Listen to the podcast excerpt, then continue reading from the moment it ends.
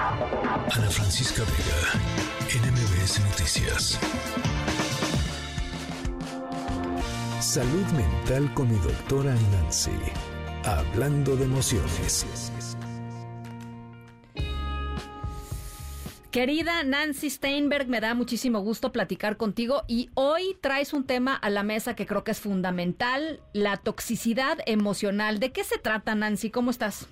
Pues muy contenta de estar aquí contigo, mi querida Ana Francisca, de saludarte y a ti y al auditorio. Pues fíjate que este tema de la toxicidad emocional es como un tema que se ha puesto de moda y mucha gente simplemente lo empieza a utilizar de forma indiscriminada. Sí.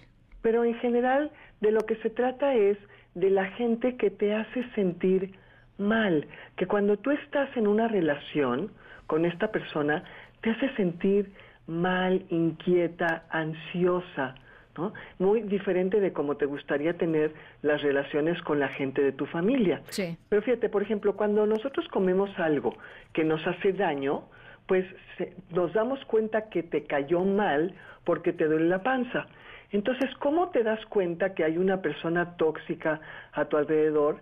Básicamente, cuando te pones en contacto con tus emociones y sientes que hay algo que no marcha, que hay algo que te hace sentir incómodo.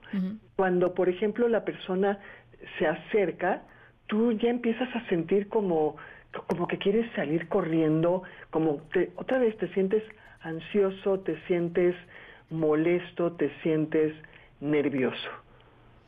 Eh, esto evidentemente eh, tiene que ver, y, y a mí me, me gusta mucho eh, cómo lo planteas, Nancy, porque eh, cuando, cuando uno toma conciencia de cómo se manifiestan las emociones en tu cuerpo, puedes reconocer que algo no está bien, ¿no? A mí me pasa cuando de pronto estoy con alguien que, que de alguna manera no me cuadra o que, me, o que traigo algo atorado o lo que sea, de inmediato mi cuerpo... Eh, si, si estoy yo en contacto con lo que siento, o siento un jalón en el estómago, o, si, o me siento eh, nerviosa de alguna manera, y creo que es muy importante reconocer estos, eh, digamos, estas cosas físicas para después empezar a hablar de, eh, de lo emocional que está detrás, ¿no?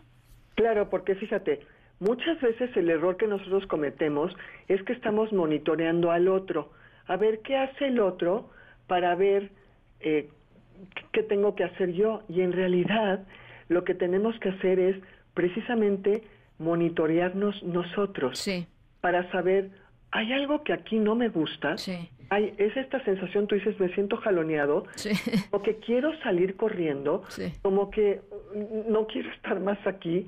Y, y, y, por ejemplo, a quien le pasa esto con un papá, con su mamá, tú cuando te acercas a tu mamá lo que quieres es sentir lindo. claro. Y de pronto se prende un foco rojo, esto por supuesto es de forma figurada, Sí. se, se prende un foco rojo que te dice, peligro, peligro, aquí yo no quiero estar. Sí. Eh, ahora, una vez que tienes detectado esto, ¿qué haces, Nancy? Porque eh, pues es difícil reaccionar frente a algo así, ¿no? O sea, uno de repente no sabe cómo plantear las cosas, o sea, cómo, cómo de pronto abrir conversaciones incómodas eh, o, o cómo empezar a hablar de los sentimientos, en fin, ¿cómo le harías? O sea, ¿por dónde le entramos a esto? Fíjate que una de las primeras cosas que podemos hacer es reconocer que es bastante difícil lograr que la persona tóxica cambie.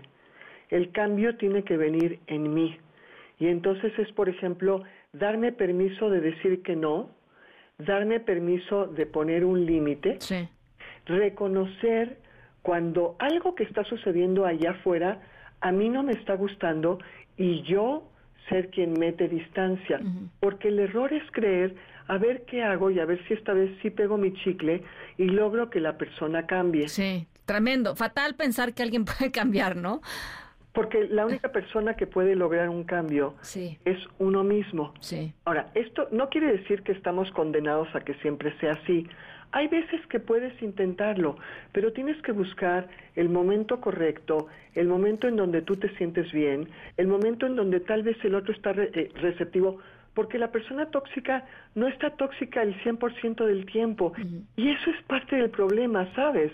Porque cuando son lindos, son encantadores. Claro. Entonces tú te acercas a la persona, no sabes cuándo va a estar tóxica y entonces de repente recibes una especie como de bofetón que no sabes cómo va a venir, pero sigues atrapado en esta relación precisamente por los momentos buenos. Entonces, si encuentras un buen momento y puedes hablar bien, pero además sabiendo, asumiendo que a lo mejor no vas a conseguir nada, entonces vale la pena intentarlo. Pero entonces, ¿qué le dices a la persona? Sabes, me gustaría platicar contigo porque hay algo que no me está gustando en la forma como nos estamos relacionando. Cuando tú te metes como parte del problema, es más fácil que el otro lo acepte. Claro. Porque fíjate, esta, esta imagen que, mucha, que también mucha gente está usando ahora, que es si tú señalas al otro, yo les invito a la gente que nos está escuchando a que ponga su mano como si fuera una pistola y está señalando al otro. Y dice, tú haces, tú dices, tú estás mal. Siempre que tenemos un dedo apuntando al frente, hay tres dedos que están apuntando a mí. Ándale, Nancy, ya vi, sí es cierto. Entonces, Híjole. tú puedes sí, qué fuerte. Hacerte parte de la situación y decir, ¿qué estoy haciendo yo? Porque hay veces que sí, para poner una, una forma popular, hay veces que nosotros nos metemos en las patas de la otra persona, ¿no? Entonces, si tú empiezas a ser capaz de detectar cuando te le metes entre las patas al otro, a lo mejor lo puedes evitar. Y por ejemplo, tú podrías reconocer que este familiar tóxico a lo mejor está mejor o menos mal cuando estás en público. Entonces, por ejemplo, en lugar de tratar de sostener conversaciones en privado, lo invitas a comer a un restaurante, por ejemplo. Y entonces es más fácil que la persona se controle. O también, por ejemplo, en lugar de hablar, tienes que detectar qué, qué es más fácil para el otro, si tener una conversación en privado o tener una conversación en público.